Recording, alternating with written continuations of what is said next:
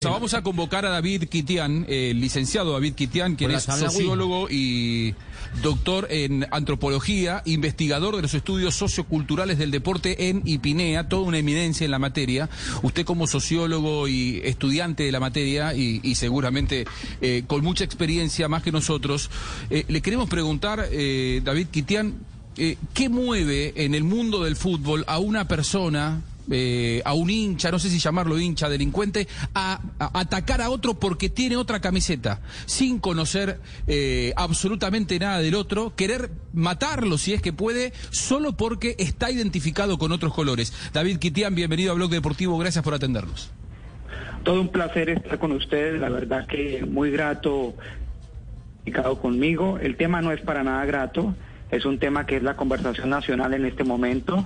No en vano ustedes, que son una emisora muy escuchada, pues lo están tratando. Y, y el tema, la verdad, las imágenes de televisión, eh, pues son fuertes. Eh, es, es, una noticia global. Yo estoy conectado con, con investigadores que tratan el tema en América Latina y ellos eh, de inmediato estaban sucediendo los hechos y ellos ya lo estaban conociendo y replicándolo también en, en grupos que tenemos en común. La pregunta es, es una pregunta de fondo, profunda, ¿no? Eh, ¿Qué lleva a una persona, un ser humano, a, a arremeter contra porque tiene un blasón, una divisa distinta. Eh, y bueno, eh, eh, la pregunta en sí, pues entraña el tema de la violencia. la violencia, cuando no se regula, cuando la violencia se desata de una manera que entra en los límites de la, de la irracionalidad, pues eh, la vemos o la entendemos como, como hechos oprobiosos que, que, que hieren profundamente la moral pública. Eh, lo de ayer en el estadio de Bogotá, en el estadio Nemesio Camacho El Campín, es, por un lado, el correlato de una sociedad violenta como la nuestra, una sociedad que ha sido últimamente, hemos tenido unos episodios durísimos eh, los hemos registrado en redes sociales, en medios de comunicación, el, país viene de unas movilizaciones, el país ha tenido un conflicto interno larguísimo. Esto no debe desligarse de ningún modo de lo que hemos construido como país. No digo que no suceda en otras partes eh, del mundo, aquí en América Latina también, y uno cualquiera podría decir, ah, bueno, pero ellos no tienen conflicto interno, pero ellos no, no tuvieron las movilizaciones que tuvimos aquí. Sin embargo, cuando hacemos los análisis, eh, hacemos las etnografías. En Argentina, por ejemplo, Juan José han hecho fantásticas etnografías que tratan el tema de, las violencias en el fútbol. Pero cuando hacemos las etnografías vemos que hay de todas formas una vinculación directa con la violencia estructural que hay en Colombia, la irracionalidad. ¿Cómo pasamos de 0 a 10 en la ira? ¿Cómo no sabemos contenernos ante una provocación? Eh, recordemos que cuando estábamos en, en, pleno conflicto interno en Colombia, eh, siete de cada diez muertes en Colombia se daban por intolerancia entre vecinos, entre gente que, que convive en, el, un vecindario o en un trabajo, y apenas tres eran atribuibles al conflicto interno. Es decir, que los colombianos de por sí eh, tenemos problemas para autorregularnos. Lo de ayer fue una provocación de unos hinchas con los de otra gradería y, e inexplicablemente lo que vimos fue que se treparon y fueron a por ellos. Es decir, en, una especie de eh, retaliación simple que, nos remite inclusive al paleolítico, ¿no? En términos de, de, del comportamiento humano.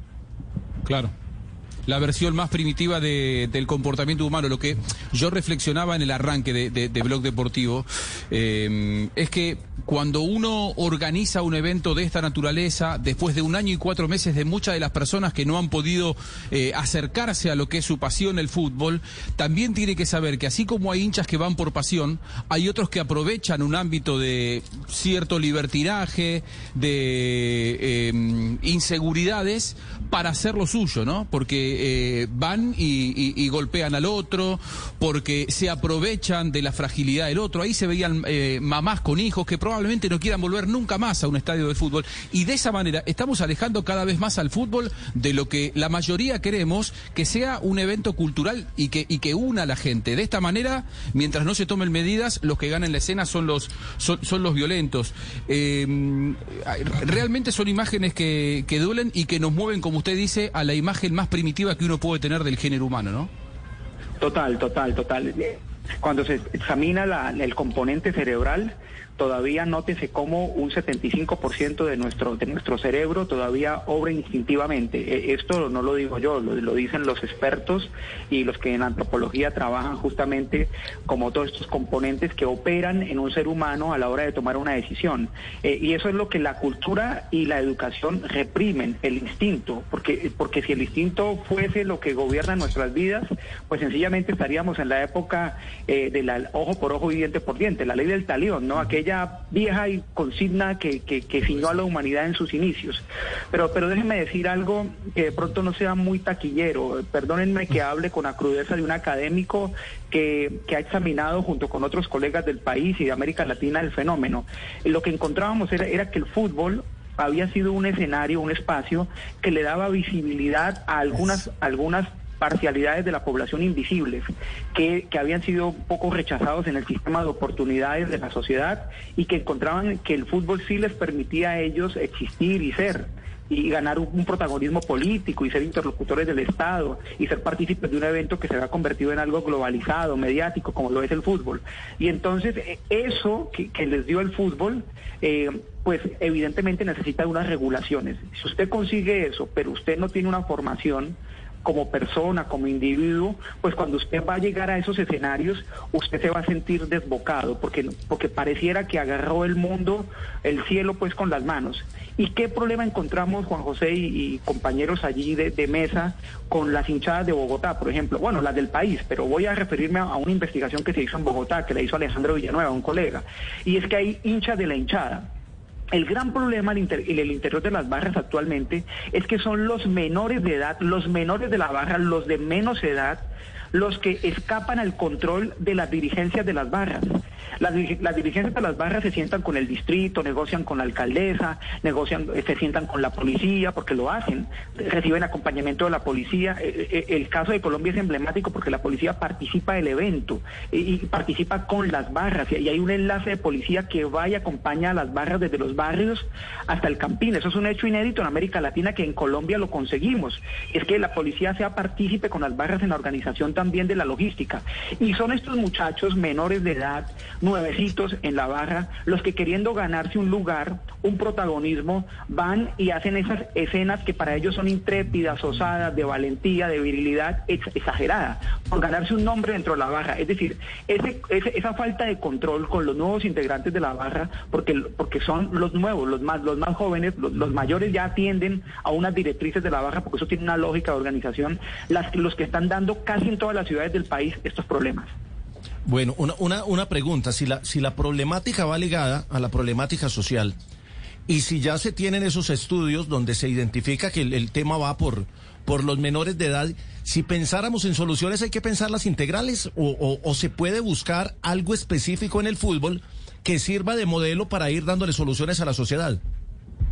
Esa es una muy buena pregunta porque un poco lo que hemos pedido los académicos sin mucho éxito es ser escuchados a la hora de definir, por ejemplo, protocolos de acción en el ingreso a los estadios para, por, por, ejemplo, hablar de las políticas públicas que regulan eh, ese tipo de eventos. Nosotros hemos, hemos sacado comunicados. Sí. Se le, está yendo y en Colombia que no hemos sido oídos y, y, por supuesto que comprender el fenómeno, eh, digamos con esos ojos sociológicos, antropológicos, ayudarían muchísimo, porque si nosotros aumentamos la represión, lo que vamos a conseguir es desplazar la violencia hacia otros escenarios. ¿Qué fue lo que pasó? Habíamos pacificado los estadios. Es decir, más o menos, si ustedes revisan las cifras, eh, realmente los incidentes en los estadios, bueno, lo de ayer, lo de Cali hace un par de años, estoy recordando que también hubo una invasión de canchas, pero en los estadios casi que habíamos reducido a un dígito e inclusive a menos del 5% las ocurrencias de, escenas violentas. La violencia se había desplazado fuera de los estadios, a, los cruces de carreteras, se había desplazado a los barrios, esas territorialidades que manejan los hinchas. Entonces, habíamos era tapado el problema. el problema tema de la violencia en el fútbol sigue persistente y nosotros que, queremos es que no haya violencia en el estadio, pero está sucediendo en, los territorios, en los barrios, en los pequeños municipios.